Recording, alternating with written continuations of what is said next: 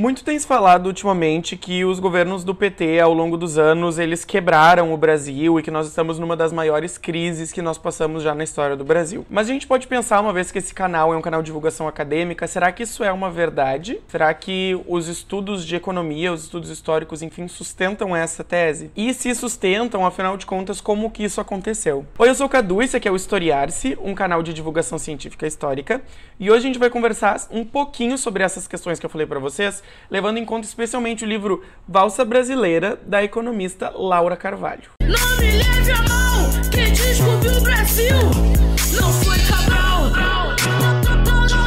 Então, para quem não a conhece, a Laura Brasileira, autora desse livro aqui, lançado em 2018, ela é economista. Ela fez doutorado na New School of Social Research e atualmente ela leciona na Faculdade de Economia e Administração da USP. Talvez vocês também conheçam ela porque ela escreve colunas para a Folha de São Paulo periodicamente. Talvez por essa trajetória de escrita e ela já está se dedicando ao público mais amplo por um tempo, fica muito claro nesse livro o esforço uh, feito para se fazer entender por um público maior. Então, eu, por exemplo, que não entendo muita coisa de economia além dos textos da faculdade que eu li sobre o assunto, consegui entender claramente o argumento dela. Ela explica muito bem, inclusive, alguns termos técnicos que ela vai acabar lançando mão ao longo do livro. Isso também vai de encontro com o objetivo aqui do canal de uh, trazer pesquisas científicas, pesquisas acadêmicas, enfim, para um público mais amplo, com uma linguagem que não é Uh, simples, mas também não é uma linguagem absurdamente rebuscada, saber explicar aquilo que a gente faz. Então a Laura, que eu tô chamando aqui de Laura porque já tô me considerando íntimo depois de ter lido o livro, ela consegue fazer com que nós entendamos o que ela quer dizer, apesar de não sermos economistas. Mas tá, vamos ao que importa, afinal de contas. A crise econômica ou crise política do qual o Brasil passou, passa, passará, enfim. Não tem como negar essa crise. O Brasil está passando por ela. O PIB está baixo, a indústria está diminuindo, os empregos estão diminuindo, o gato está aparecendo aqui no fundo. Mas como explicar essa crise? Isso é uma questão bastante complicada. A Laura ela vai tomar uma posição bastante interessante aqui no meio. Ela vai explicar que existem duas grandes correntes na economia. Uma primeira corrente que percebe o problema da crise na parte interna do Brasil e ela vai negar essa primeira visão. Ela vai dizer que não dá para entender uma crise como essa pensando só nos processos internos do país. Até porque o Brasil está extremamente integrado na economia global e, em alguns aspectos, ele é dependente da economia global. Então, por exemplo, só a administração do governo Lula, do governo Dilma ou do governo Temer, ou se a gente fosse mais para trás, do governo Fernando Henrique, não explica como que nós chegamos onde estamos aqui. Da mesma forma, a Laura também vai negar a explicação que fica só no meio externo. Ou seja, nós temos um aumento e uma queda no preço das commodities, que são os preços das matérias-primas, que o Brasil é exportador, por exemplo, de petróleo, e só a alta ou baixa desse preço não explica muita coisa, porque a forma como se lida com políticas econômicas e sociais com isso dentro do país também influencia a instauração ou não de uma crise. Então, articulando essa questão interna e externa, que surgiu este livro aqui, em que a Laura vai dividir uh, os momentos da história recente do Brasil na parte econômica em três passos, afinal de contas é uma valsa. Nós temos o passo para frente, o passo para o lado e o passo para trás. Então, dividindo didaticamente isso, apesar de não ser necessariamente o que se faz em todas as valsas, é que o passo para frente seria um desenvolvimento econômico, caracterizado especialmente pelos dois primeiros mandatos do governo Lula. O passo ao lado caracterizaria em especial o primeiro governo da presidenta Dilma Rousseff. E o terceiro passo, passo para trás, seria justamente os dois primeiros anos do mandato, o impeachment e o governo Temer com apoio de Henrique Meirelles. Começando então pelo passo à frente do governo Lula.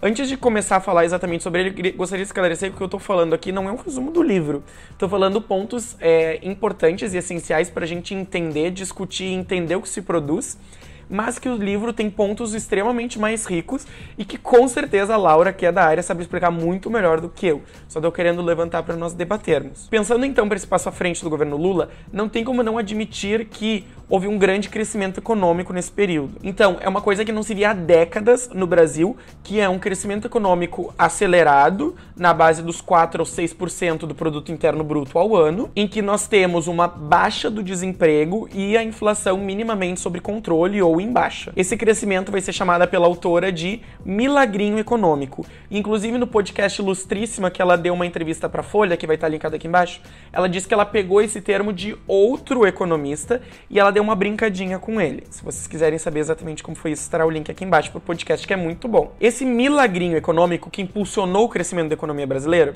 ele vai ser levado por algumas políticas que foram tomadas no governo Lula. Então nós temos as políticas de transferência de renda, como por exemplo o Bolsa Família, que vão aumentar o poder de compra de partes da população que antes não o tinham.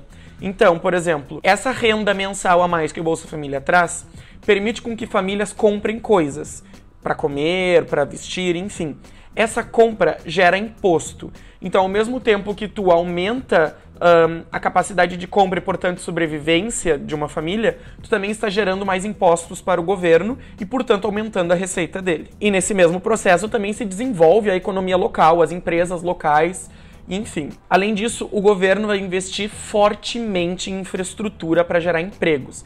Então nós vamos ter dinheiros maciços do governo federal que vão ser investidos em obras de infraestrutura como pontes, metrôs, ônibus, viadutos, etc. Que é o Programa de Aceleração de Crescimento PAC, que foi feito no governo Lula, mas que foi encabeçado pela Dilma, que ela era então ministra do governo. Além de gerar empregos com isso, também vai ter uma política crescente de valorização do salário mínimo e do aumento do crédito familiar para comprar carros, casas, enfim. Então vejam que a população está, uh, com o auxílio do governo, comprando mais. Essa compra volta ao governo por meio de impostos, gerando receita. Então nós temos uma economia mais dinâmica, mais acelerada e um pouco menos desigual. Então isso já é diferente do milagre econômico que aconteceu na ditadura militar. Na ditadura militar nós temos níveis absurdos de crescimento econômico, beirando aos 10, 11%. Mas durante o crescimento da ditadura militar, o, o, valor total foi, ficou restringido a grandes fortunas ou a uma elite econômica, aos mais ricos. O milagrinho econômico, como ela caracteriza do governo Lula, ele uh, se capilarizou um pouco mais para as classes mais baixas.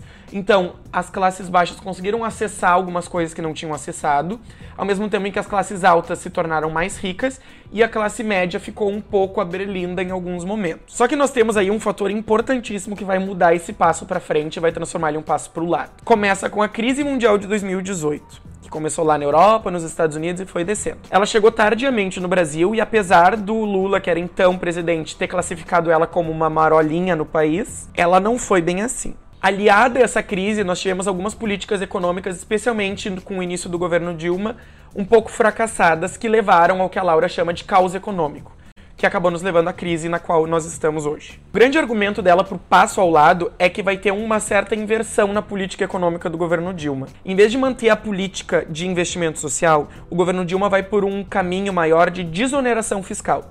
Ou seja, ela vai permitir com que empresas não paguem impostos ou que tenham seus impostos perdoados.